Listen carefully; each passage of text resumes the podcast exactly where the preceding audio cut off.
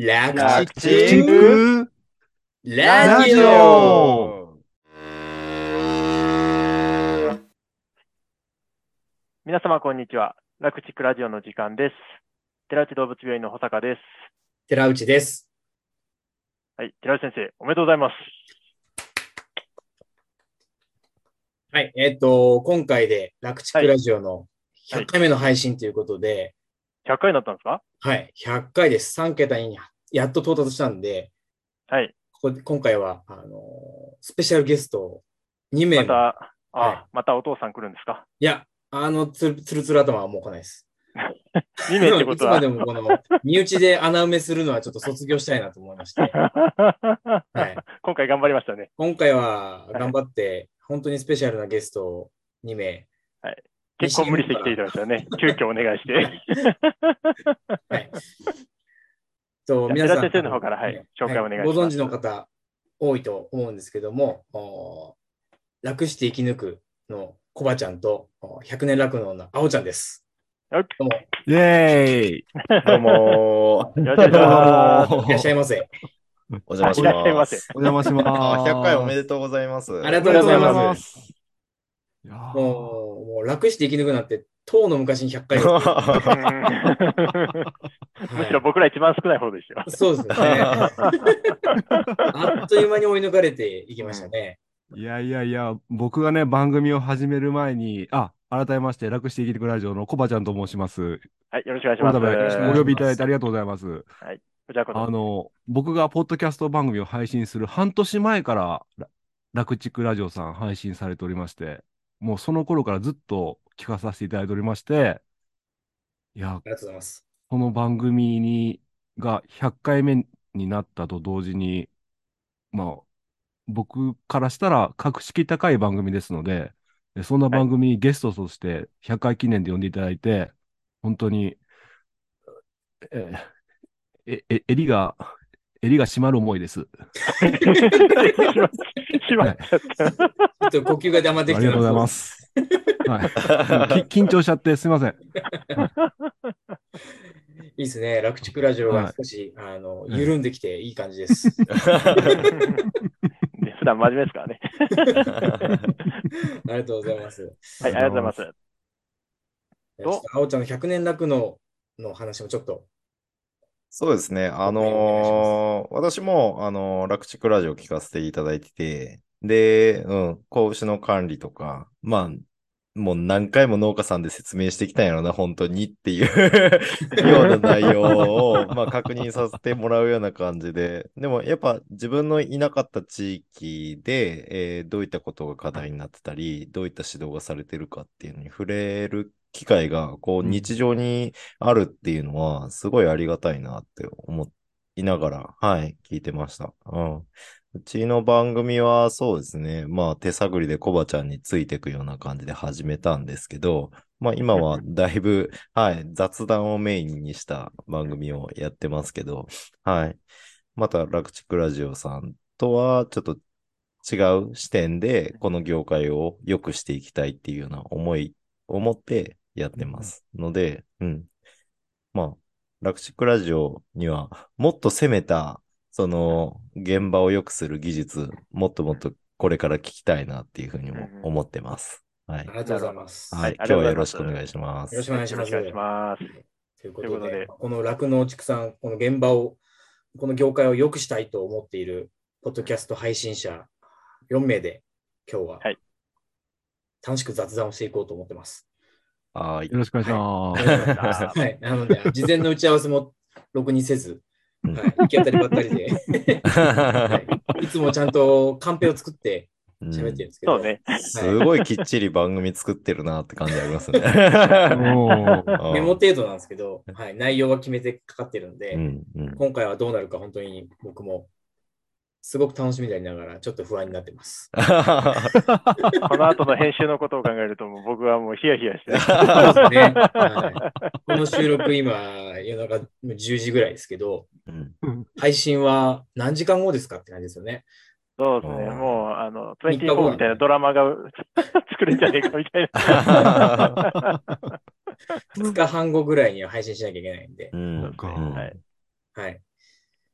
いつも楽畜ラジオは、まあ、ネタは僕が用意して喋ったものを、こう保坂先生が編集して配信してるんですけど、うんこう、コバちゃんとあおちゃんは一人で全部ややられてるっていう感じですよね。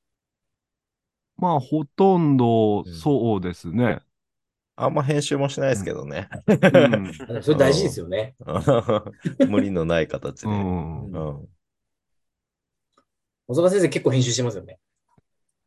まあ、バッサリ行くときあるよね。そうですよね。喋ったことがだいぶなくなってることあるんで。だいぶだへー あの、もうこれは余計だってそぎ落としてるんで。あ でも、保坂先生、なんかノートまとめるのが得意やっていう話、エピソードもあったと思うんですけど、あだから、よく聞いてますよく聞いてますね。うん番組もすごい、だから整理されてて、俺は、うん、本当聞きやすいですねー。うん。うん。あの、まあ、決してうん一回が長いわけじゃないんですけど、ん内容はしっかり詰まってるから、うん、コバちゃんと正反対やなって思いながら。おい。おい。確かに僕の番組長いですよね。毎日配信してるくせに。結構その、うんじょ情報の方に重きを置いてるので、その情報がの、なんかなんだろうある程度そのトピック絞って、あの伝わることがまず的確に伝わるってことを考えると、結構その面白い余談にってとか道草あったけど、うん泣く泣く削ったっていうのはありますね。うん。そうですなんかそんな、ね、お蔵入り集とか、なんか、あ確かにやっても面白いかも。なんかね結構ぶっ込んだ内容とか多分あるんでしょ？う。喋ってる内容の中で。あ、まあ、そうぶっ込んだりはありますけど、本当にぶっ込んでるからな。勢い余って俺が言っちゃったことがね、うんすごく綺麗になって、なんかそんなんも聞いてみたい気がするけど。うん。いや、でも結構際どい内容も配信たまにありますよね。ななんかありましたけ？ど、ぼ僕喋ったこと、喋り終わると忘れちゃうんで、なんか結構、保坂さんの方が、なんか、際どい方向に持っていきたがってる感じがたまにあるけど。まあ、そうですね、ほ保坂先生がこう、うんちょっとこうボケるときは、あおーの独特ですよね。なんかちょっとあっち方向に持っていこう、行きたいんだけど、まあ、この辺でやめとこうかなみたいな。なんかそんな時が時折見えるんで、そういうとこそういうのとか結構笑ってますけどね、僕。まあ、寄り道が好きそうですもんね。うん。意外とあの僕の寄り道のとこだけ聞いてくれてる農家さんいますね。あれへですー マニアック。マニアックでこの前、あのーなんだっけ、コバちゃんの配信を0.5倍速で喋る。うんうんなんか酔っ払ってるよっていうのあったじゃないですかうんうん。あれ、うちのお客さんもやってて、うん。うちのお客さんの、その、息子が僕らの配信をへー。0.5倍速で聞いて、え 酔っ払ラスってるチックの方で。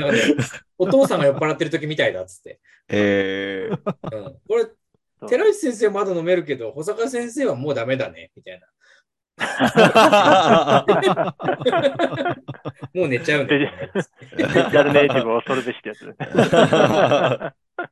みたいなこと言ってましたね。えー同じようなことを考えたなと思って。うんうんうん。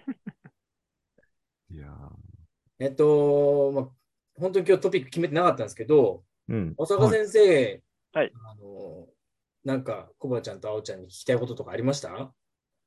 そうですね。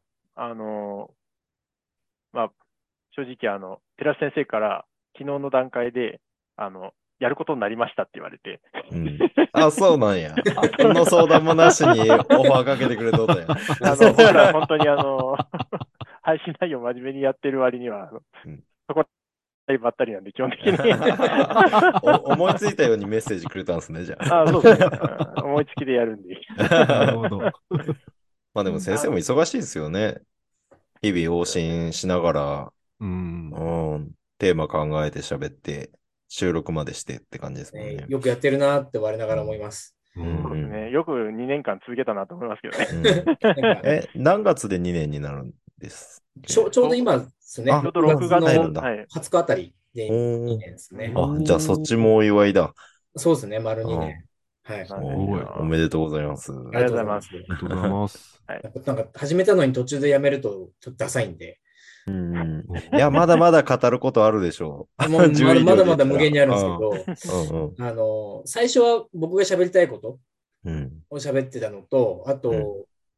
こう毎月こう農家で勉強会やったりしてるんで、その勉強会のネタがこうパワポでまとめたものがストックが大量にあるんで、もうは7年か、丸7年毎月勉強会し続けたネタがあるんで、それをベースにやってたんですよ。うんうん。で、もなんかそれを喋ってて、なんかこう僕が喋りたいことで喋ってるのが、ちょっとつまんなくなってきて、うんうんうん。最近ちょっと配信の方法変わった感じしますよね。そうですね。うん。なんかこう、しゃ喋ってて、聞いてくれてんのかどうかわかんないなっていうのうん。があったんで、やっぱりリクエストに答えたいなっていう。う。んうんうん。うん。はいむしろ、今、今こう、せっかくいい機会なんで、あの、コバちゃんとアオちゃんが僕らの配信をどう聞いてくれたっていうのをちょっと聞いてみたいなと思いましたね。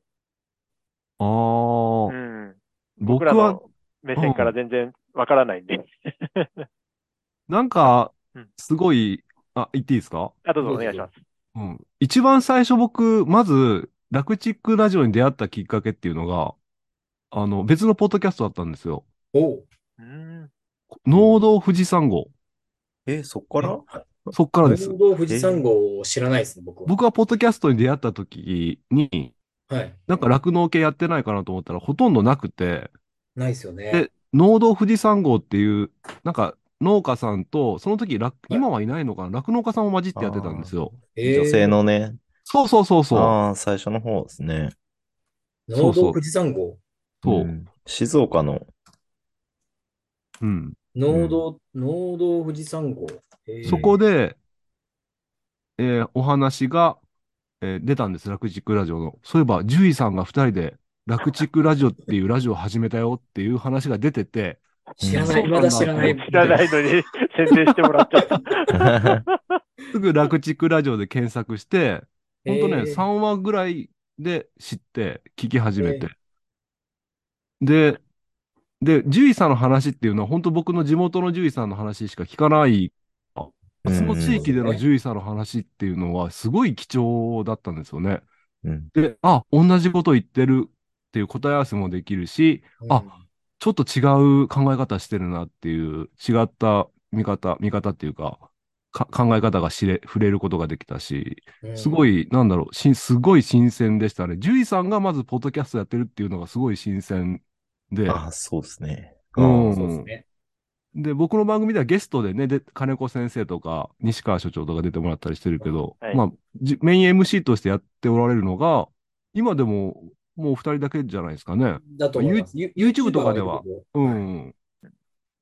だから、すごい毎回、なんだろう。どちらかといえば本当に勉強させていただきますみたいな感じで、うんうん結構聞いてる感じですかね。ありがとうございます。だ大丈夫ですか、コバちゃん。あの、すごいはい真面目なコメントしてますけど。いや、いい いやリ、リテラシーが僕も本当は高いので、リテラシーが高い番組にはリテラシー高めで合わ合わせていきますよ。合わせていただいてですね。はいありがとうございます。変幻自在の。はい あの、な、何を心配してるんですか？すいません。ちょっと今無無無理してました。ありがとうございます。はい。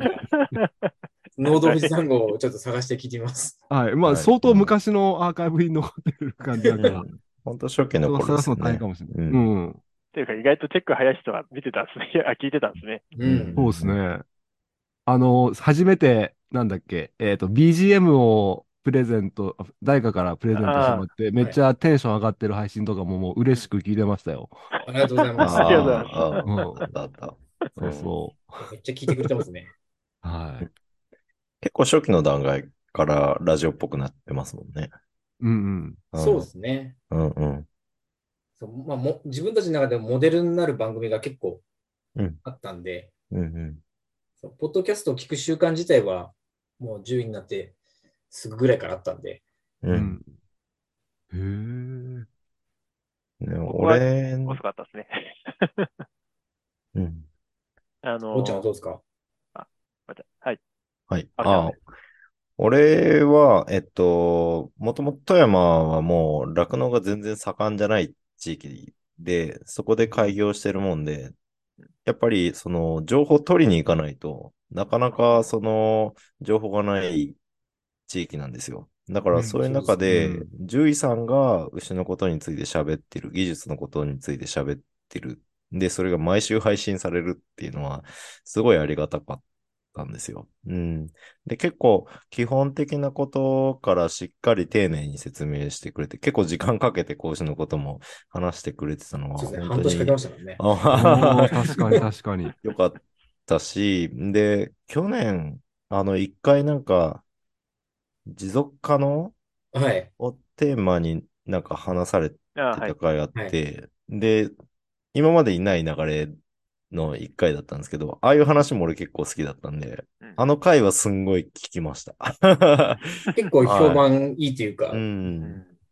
なんか、多分今後、日本の酪農も、はいなんか、方向性としては、これまでとちょっとガラッと変わるような部分、はい。考え方も含めてっていうのが入ってくると思うので、うん。多分、その技術っていうのが、技術のトレンドがどんどん変わってくると思うんですよね。だから今後本当そういったものが語られるのをもうちょっと期待してます。はい。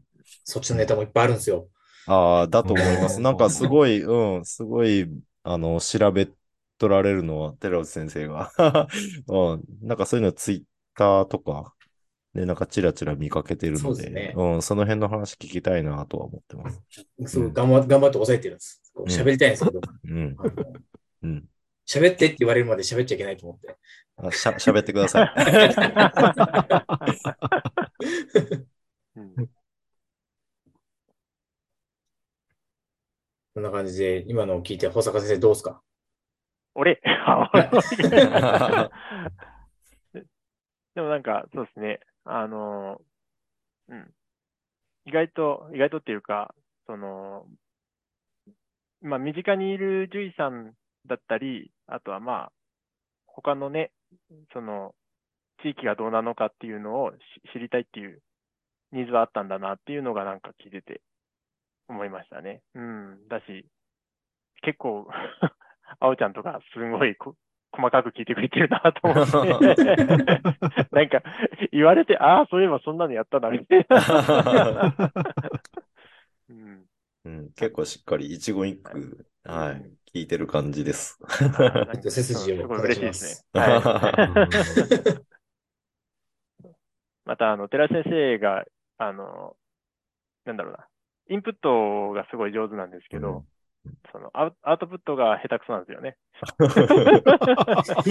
あの、最初はブログやったりとかしてたん。ですけど、全然続かなかったりとか。ああ、うん。ネタはいっぱいあるん。ですけどねう。ん。うん。うん。だから、その吐きや吐き出すのを定期的に仕組みにしなきゃダメだねみたいな話から、まあ、ラジオの形にはなってったっていうのはありますね。うん原因として。うんうん。やっぱここれ、二人組じゃないと僕は無理だなと思ってたんですよ。うん、うん。あの、なんでしたっけ、あの、松本先生のいらっしゃるあの、シェパードとかだと、うんうんあれブログを持ち回りで確かやってるんですよね。はいはいはい。うん。あれ、田先生そうですよね、確か。まあ、そうです。持ち回りでやってるし、あれは、まあ、ネタ自体も、うんあ。の肉牛ジャーナルううんん。いう雑誌に連載してるんで、うん書かなきゃいけないっていう。だから、義務感みたいなものは、あなんか結構仕組みにしてんだなっていうのがあって、だから僕らも仕組みにししようみたいな話からこういうの毎週月曜に配信しなきゃいけないっていうルール。うん。うん。でで、まあ、小沢先生が配信しなきゃいけないから、うん、それに間に合うように僕が喋んなきゃいけないっていう、ルールがないと多分、うん僕は無理なんですよね。うんまあでもだんだん2年、うん2年かけて自分たちの、ま、首を真綿で締めて ゆっくりゆっくり締め殺しにしてます。最近本当に。でも僕もあれですよ、ブログ、あれ学生の頃からやってるんですけど、はいはいはい。大学生の時は毎日配信してましたよ。へ毎日の方がむしろやりやすいんですよね。習慣化するっていうのはね。習慣化して、抜抜けるとうん。分かりやすくなっちゃうんで。はいはいはい。えー、いやでも、内容がすごいですよね。頑張ってます。まあ、うんネタ自体はストックがいっぱいあるんで、だからこの自分で、あ、なんか貯めたストックから出していくっていうのは、うん。まだ楽なんですけど、こう、リスナーとのコミュニケーションが欲しくなって、うん。リクエストに答えるっていう形になると、今度うん、自分のストックにない質問が来る、来てあ、あ、はいはい。結局それに対して調べなきゃいけないっていうことになると。あのまた自分で回ったて首を絞めるっていう。最 最近僕ら、あの首の前にたくさん真綿を詰めながら 仕事してる。だんだんこう水位が上がってきて、があるみたいな感じで。突然リクエストに答えるのをやめたとしたら、もう窒息しとるってことですね。そしたらさせてください。あ、また方向性変えたなって。まあそういう時は自分が喋りたいことを、まあそういうリクエストが来た体でやっちゃうんで大丈夫です。うんうんうんうんいや、でも、10位っていう立場で喋るってなるのは相当なプレッシャーやと思うんですよ。そこはちょっとやりづらいですね。そうですよね。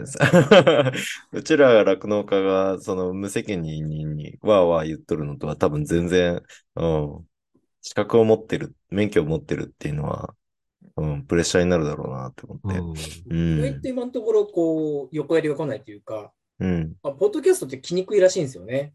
ああ、うんうんブログに書くと、うん。ちょっと間違ったこと書くと途端に叩かれるんですよ。はいはいえここはこうーですっていう、もう重箱の隅をつつく人が必ず現れるんで、あ、はい。確かにけど、うんポッドキャストだと、あの、まあ、他の、例えばこう、法律関係の弁護士の人とかうん。の聞いたりもしてるんですけど、うん。そういうのもこれブログとか、うんそのメルマガに書くとすぐ炎上しちゃう。うん。Twitter とかに書くともうすぐ炎上しちゃうんだけど、だからポッドキャストで喋りますとか言ってるんですよね。ああ、ポッドキャ。ストはやっぱりこう炎上させにくいというか、う。うんこうリリツイートみたいな機能がないじゃないですか。そうですね。この人の喋ったことのそ一部だけ切り取って、うん。うん。こうひ拡散させるっていうことがしにくいから炎上しないみたいですよね。うん。あとなんかニュアンスも伝えやすいですよね。うんそうですねうん結局、言葉だと全部聞かなきゃいけないっていう。そうですね。うん。言葉だとなんか、ちょっと間違ったように捉えられたら、うんう。ん。っていう、あの捉えられることが多いような気がするんですけど。そうですね。うん、うん、うん。やっぱ喋りはいいな、そこはって思いますね。うんうん。あれ、一応、釘刺してますもんね。あの、このあ、そうですね。番組はうん科学的知見に基づいて、うんなんたらかんたらって。あれも最初から、最初の方、一番最初から入れてましたよね、確かは。いそうですね。はいあれは、うんそういう自分らを守ることをやらないと守っとるなぁと思いながら聞いてました。守りに守って。でもあれがあることによって、まあ話しやすくなるっていうのもありますよね。そうですね。ううん。やっぱ結構、うんその、なんだろうな、この2位での10位の勉強会ってあるんですよ。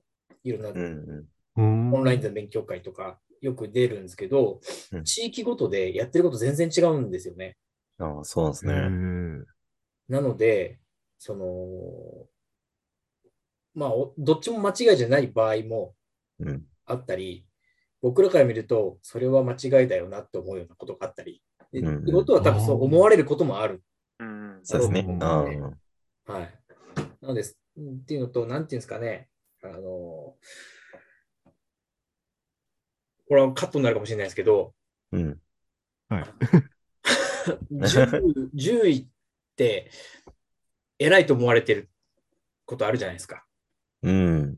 で、地域によっては、10位は偉いっていうふうに農家も持ってるし、10位も持ってるみたいなエリアとかあるんですよね。ああ、ありそあなーので、10位が言ったことは正しいみたいなう。うん。うん。地域があると、うんなんていうんですかね、あんま勉強しないであぐらかいてる人いっぱいいるんですよ。ああー。なので、30年前は確かにみんなやってたけど、あ。うん。もう間違ってるよみたいなことをうん。まだやってるけど、うん。気にしないみたいなうん。さんもいるんですよね。うん。でなるほど。だから僕らがこう配信した内容、例えば一番わかりやすいのは、うんこのお産したうん。子牛をぶら下げる問題とか、はいはいはい。あーありますありますね。これはもううぶら下げるべきだっていうのと、ぶら下げちゃいけないっていう人がうんいて、僕は10秒ぐらいぶら下げるのがいいんじゃないか派なんですけど、うん。言ってましたね。は その辺とかが、やっぱり、こう、ぶつかるんですよ。で、うん。これ違う意見がいるあると、こう、猛烈に反発する人がいるんで、うんうんはい。なので、なんていうんですかね、この、ラジオの配信でこんなこと聞いたんだけどって獣医さんに言ったもんなら、獣医が切れるみたいな。で、農家さんがなんか怒られちゃうみたいなこと っちゃうんじゃないかなっていうのがすごく心配で。なので、獣医ごとで考えか考え方が違うっていうことは、うんちゃんと断っておかないと、ううんんうん。あの、かえって農家さんに迷惑かけちゃうなっていうのは、うん。最初からイメージしてたことですね。うん。うん敏感な人いますよね。なんか自分のやり方に不満があるのかって捉えちゃって。もう見ないぞみたいな極端なこと言えば、うん。そういうそういうことを言言うような人もいるなっていうのは確かに経験としてありますね。うん。見てやってんだぞっていう態度のうん。ね、うん。獣医さんたまにいるんで、うんうん。ね、僕はクソくらいって思うんですけど、そうですね。もう、いや、もっと研鑽すればいいんですよね。実際、うん。その現場レベルで言って牛の疾病とかって、じゃあ、20年前、10年前、今とで比べて、本当に減ってんのって言ったら、まあ減ってる部分も当然あるとは思うんですけど、未だに同じ悩みを続けとるんかっていうようなものも中にはあるじゃないですかね。まあそれは現場のレベルっていうのも当然あるかもしれないですけど、まあ、当然互いに、その、まあ農、農家もちゃんともっと牛を見て、で、牛のことを理解して、あの、やっていくべきだし、で、おそらくその、獣医師の方も、あの、さっき言ってたあぐらかいてる人がいるんだとすれば、うん。うんやっぱり牛自体もどんどん、あの、改良が進んで、えー要は別の生き物になってるような部分もあるとは思うので、ううんん。どういった飼い方をしていくべきかっていうのを根本的に一緒に考えていかないと、多分一番ずーっと苦労するのは牛だと思うので、そうなんですよね。うんおっしゃる通り。うん、そこはやっぱり、うん、まあフィールドに立ってる私たちが変えていくべきかなとは思うので、うんうん。なんかそういったいい刺激を与えれる配信ができたら、うん、いいなって思いますね。だから、本当なんか、もっと攻めたこと言ってもらいたいです。うん個人的には。それこそさっきの、なんかせ古い先生、あぐらかいてる先生に文句を文句を言う会みたいなのやっちゃえばいいじゃないですか。集中的に攻撃するのは、めんどくさい。めんどくさいというか、うんまあ、なんていうんですかね、しゃ、しゃあないと思うんですよ。それでやってこれたんうで、んうん。うんそれを、あの、叩いても、そうですね。変われ、うん変われない人が、うん。変われない人を叩いても、うん。多分余計に反発して、はい。余計意固地になって。ななんかみんな誰も幸せにならない気がしてうんるんで、。うん。だとなんで、まあ、思僕らの、こう、目指してるところっていうか、う。うん。こう配信してる先っていうのは、勉強したいと思ってるんだけど、その自分のところに来てる獣医にこの疑問を投げかけても、なかなか答えてもらえないうん。ような回答がないっていう場合うん。で、このセカンドオピニオンみたいなのって、まあ、今オンラインで相談を受けてくれる獣医さんっていうのも、そういうサービスが始まってるんですけど、はいはいはああ、はい。聞いたことある。はいはい。あの、モーモーネットとか、い。うーん。うん。オンラインで、LINE でサービスを、あ LINE で相談を受ける、うん。うん。女性重視だけで作った会社があったり、ええ。うん。そういうのもあったりするんですけど、うん。でもまあ大体そういう相談する場所、セカンドオピニオンを探せないっていうのが多いと思うんですよね。で、うん。うん。うん。まあ、栃木県内でも起こってることなんですけど、栃木ってこの共済組合がないんですよ。あ、そうなんですか？共済、共済の保険制度はあるんですけど、共済組合の診療所がないんですよ。へ。なので開業しかいないので、はい。なので、そのううちの農家は、うちはこの先生が来てるって言ったら、そのその人しか来ないんですよ。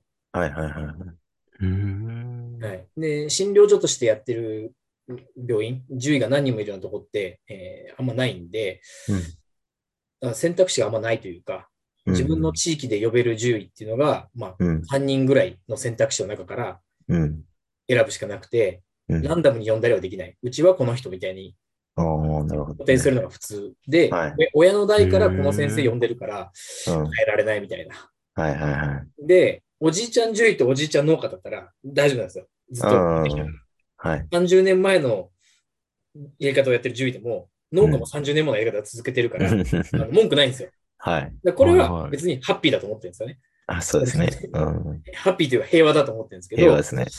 い、ここであの農家は世代交代をするけど、獣医は世代交代しないんですよ。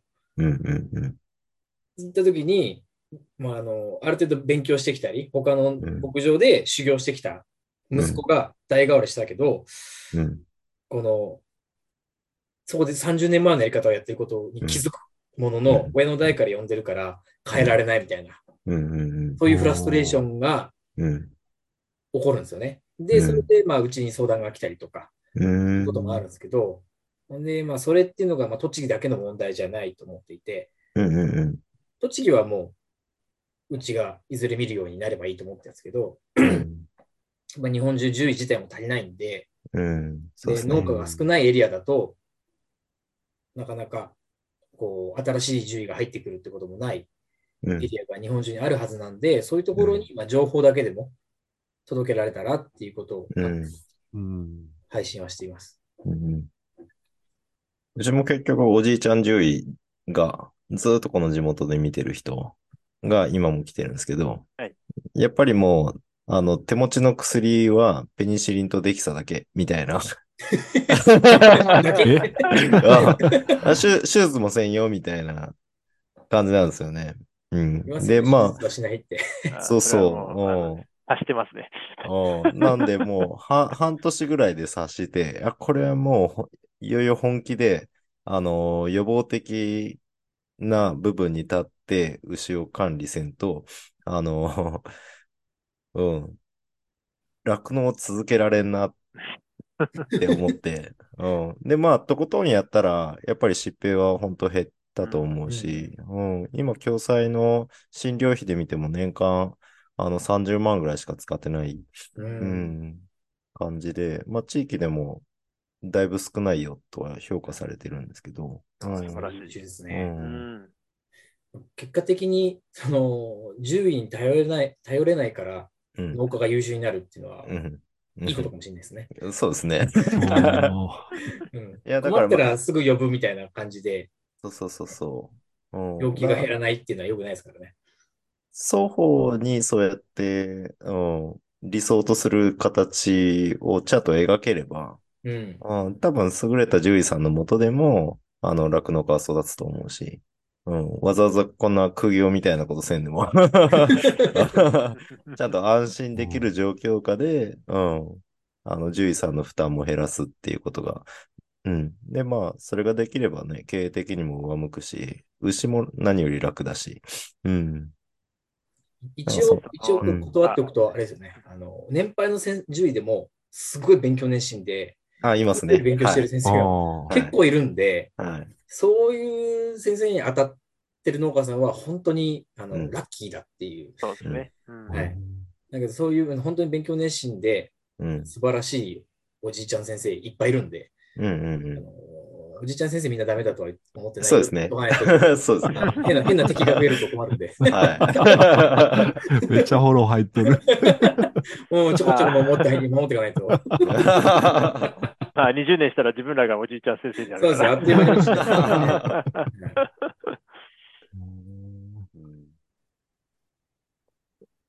えっと、何の話でしたっけ？だいぶ膨らんでた。膨らんでた。うんまあ、こコバちゃんのところも、はい、ですか？コバちゃんのところも獣医さんの体制すごいしっかりしとるなと思って。そうですよね。うんあ岡山は結構頑張ってるイメージがあります。うん。うん。なんかい話聞いてて全然だ、だ、うちは、うちの地域大丈夫だなと思いながら。うんじゃあ安心していきますね。しっかりしてますよね。うん、うんみんな勉強熱心だし。うん。でも、今のあおちゃんの話聞いたら、うちはやっぱ病気多いんかなと思った。あまあまあ、うん、多いなと思いながら聞いとるよ。あ、本当に？やばいな。30万じゃ収まってないな、絶対に。うん。あおっちゃんのところはな何頭で30万ですか？えっと、搾乳、計算牛で45ほどですね。去年までの実績で言ったら。45頭で、まあ、育成も40頭ぐらい抱えてて、トータルで80から90の間ぐらいをふよふよしてる感じなんですけど。うん。なるほど。うん。コバちゃんは何何頭ぐらいでしたっけ？うちも、あうちは経産業、今35 5頭ぐらいに減っちゃったんですけど、それと育成が20頭だから55頭ぐらいですかね。うんうんうんは病気が多いんですね。い。いやー、どう、お、え、え、ほあのー僕の番組って毎日はさすがに聞けてないですか？僕ははい虫食いでしか聞いてないです。あ、本当ですか？はい。あの、あおちゃん毎日聞いて出てくれてて、うん。はいで、あのー、ジュリさんが来るときはほとんど配信してるんで、うんうん。え、じゃあ、あおちゃんが聞いとって多いってこと？多いなーって思って。マジか。俺金金子先生の登場頻度多いですよね。うん。あ、まあ、繁殖検診もあるけども、うん結構4編とか、あ、また4編やってるって思いながら。俺、半年獣医さんの診療来てないけど、みたいな感じで思いながら聞いたり。いやー、そっか。そうですね。なあ、まあ、もしかすると、その全国の楽して生き抜くリスナーは、はうちの方が4編少ないと思って、みんなを安心させてくれうんる、そうい。あ心のオあ。アシスかもしれないですね。ほっとする。うんなんか 心配してもらってる感じになっちゃってるんですね、いつもね。うん。し心配させてるみたいな感じ。そうそう、コバちゃんの4編と黄色と悩まされとるなーって思いながら。え、でもみんな、みんなでも隠してるんでしょ？本当は。あおちゃん今、配信だから、ちょっうとん、綺麗にしたんでしょ？どういうこと？本色はだってね、、うん。過去に3頭しか出てないかな。うん。で、本うん、今は0頭。うん。本当に？うん、か、か、影影でトレイン聞きながら泣い泣いてんじゃないの？泣いてないよ。わかるんでしょうんラクチックのリスナーさん。この話。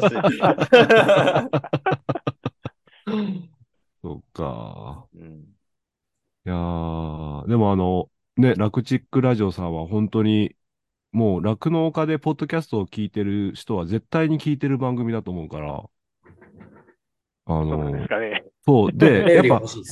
うん。で、やっぱりね、あの、いろいろごめんなさい、ちょっと話聞いててあれなんですけど、今まで聞いてて、まあ、第1話、楽畜ラジオを聞いて、本当は、本当はデイリージャパンとか端から端まで読みたいんだけど、読む時間がないから、そうですよね。本当その、の代わりに声届けてくれてるっていうのが一番大きくて、うんうんうん勉強したいけど時間がないから、聞いて勉強するみたいなのは。そうですよねだか。らそれが本当にちゃんと届いてるのはあるんですけど、はい。やっぱりリスナーとしては欲が出てくるんですよね。うんううんんうん。何の欲ですか？もういやもうちょっとなんか下ネタとかも聞いてみたいなとか。あ、そっちに？ね言われたね。あのそっちに振るんや。ごめん、ちょっと下ネタって言い過ぎたんですけど、もうちょっと、あのープライベートな面とか、うんなんか、ちょっとたまに牛とは違う外した回とかも、うんなんか聞きたい欲が出てきますね、やっぱ好きになってくると。ああ、なるほど。ちょっと、うんちょっとずつ崩していこうと、今、試みてます。ああ。なるほど、なるほど。はい特。に寺井先生は、あの、多分配信の、なんだ、て配信の内容だけ見てると、寺井先生、クソ真面目な人にしか映ってないと思うんで。うん あ、でも、ところどころ垣間見えるよね、あおちゃん。その、うん。真面目は真面目なんだけど、うん。あ、ちらっと見えたみたいな瞬間は、時々聞雑な感じとかね。ますよ。うん。たまに雑さ出ますよね。うん。コバちゃんがゲストに呼んだらいいんじゃない？楽えでもして生き抜くに。で、ね、楽チックは形があるじゃん。もうしっかり2年間作ってきた。うんうん。コバちゃんの緩いところに呼んでさ、まあ確かに。そのパーソナルな部分引き出してあげれば出してください。あもう裸にしてください。他力、他力本願で。モノマネやらされますよ。まあ、そうです。モノマネ必ずやるんモですよね。ノマネ、うん、考えとかんと。はい、考えておきます。あのコバちゃんのモノマネできるように頑張ります、じゃあ。おー。で、レベル高いとこが入ってくる。えーイントロで使われるかこら。コバちゃんが二人おるみたいな。たただ噛めばいいだけじゃないですからね。ね。簡単に考えないでくださいね。うんいや、ほいや、マジで、ちょっとじゃあ、あの、ぜひ、ぜひおお願いします。はい。はい。あの、夜の電話シリーズとか、なちょちょっと、あの、よ夜電話してもいいですか？じゃはい、わかりました。あ。はい。子供を寝かしつけ終わった後なら大丈夫です。本当にね、12時以降に電話かかってきますからね。よ翌日診療ない時とかにせんには、次の日運転大変な。あ 夜中にお産かと思ったらコバちゃんから電話があ、確か休館だったんですね。に。参加今夜は、つって。うん。あそしたら今度、あの、お二人の配信のことちょっと、もうちょっと聞きたいなと思うんですけど、あ。はいはい。コバちゃんは毎日配信してて、もうそろそろやめたいなって思うこととかありました？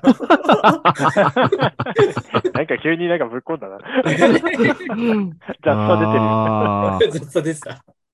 ー どうなんですかね。そう見えてるのもあるのかなと思うんだけど。いや、でもややめたいなっていうふうに思ってるうん。ようには見えないです。あ、本当ですか？はい。あもうもうもうい今日はやめたいなって思うぐらい疲れてんだろうなっていう感じは出てます。よくこの疲労困憊でやるなっていううんのは、本当にあの尊敬です、尊敬。あ、本当ですか？はい。えじゃあ、あれなんですけど、まあ、全然やめたいとは思わないんですけど、やっぱ悩みがあって、はい。悩みがあってっていうか、どうにかしたいなと思ってるのは、はいなんか長いんですよね。あの、いっぱいいっぱいが。あそれが、どうなんかなと思って。意外と短くまとめるの難しいですよね。いや、だからすごい、だから、楽畜ラジオはそれがすごいところですよ。切られてるだけです。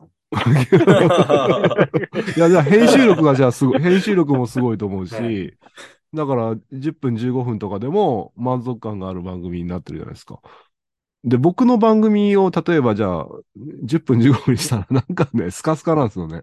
うんな なんなんていうんですかね。なんか、うん。リスナーの数で言ったら、はい。やっぱり楽して生き抜くの方がリスナー多いなと思うんですよ。あ、と思いますね。うんはい、間違いなくリスナー多いんですよ。うんで、それは、あの、逆に聞いてられるんですよね。ん？どういうことですか？聞きや聞きやすいんです。あの、うん例えば、前、だうんなんか前言われたのが、その、僕らは、その、ま勉強をしたいのにする時間がない、忙しすぎる農家さんのために、うん作業しながら勉強できるように、うん。と思って配信してるんですけど、うん中身がちょっと濃すぎて、結うん局メモ取りながら聞くから、うん作業しなきゃいけないって。言われるん情報。が詰まりすぎとるね。ちょっと詰めすぎちゃってて、なので、あのもうちょっと、今少しずつ薄めてるんですよ。うんうんうん。うん。一回一回の中身を薄めようとちょっと努力してて、うん。なので、あの、コバちゃんぐらいの、うん。この、ちょうどいい濃さっていうのが、うん。作業しながら、笑いながら聞き流すのに、いい、うんうん。ああとこ、これこそ本当のラジオというか、ああ。なんていうんですかね、隙があるんですよ。おは話のテンポとか中身にすごい隙があって、そこにこう聞きながら、この、こ心の中で突っ込みを入れたくなったりとか、うんうんうん、なんていうか、その、その僕は隙があるなっていうのがすごく羨ましいというか、見習いたいなと思ってるところで、そういう配信を少しずつ目指してます。毎日配信すりゃいいんじゃないですか。いや、無理ですね。確かに、それなら隙が出てくるわな。あそうそうまあ 嫌顔でも一。回3分ぐらいにすればいいんですかね。そうそう、もう、ほほんと、ほんとちょこっとだけ。確かに、うん。えちょっと今考えてるのは、うん考えてるっていうか、いずれやりたいなと思ってるのは、うん TikTok はありなのかなと思ってるんですよ。10秒ぐらい。で、小動物のペットの方の獣医さんとかは、本当にワントピック、ちっちゃいトピックうん。を15秒ぐらいのネタでささっとしゃべるみたいな。へうん。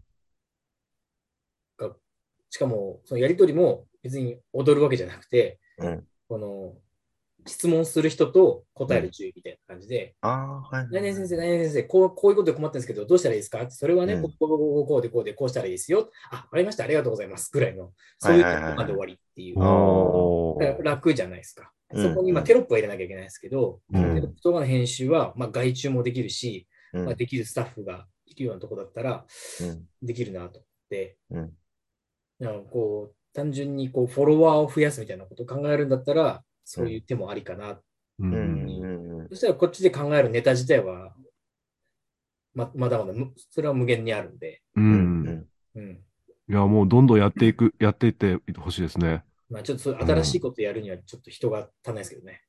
うん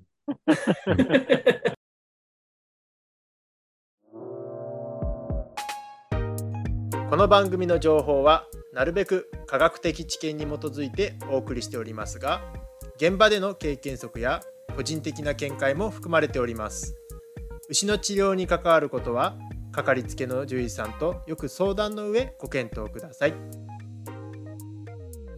本日の番組はいかがでしたか？番組への感想・質問はこちらまで。ファックス番号675-5975 e メール rakuchiku.radio アットマーク gmail 番組概要欄にも記載してありますのでぜひお気軽にご連絡ください。お参加今夜は。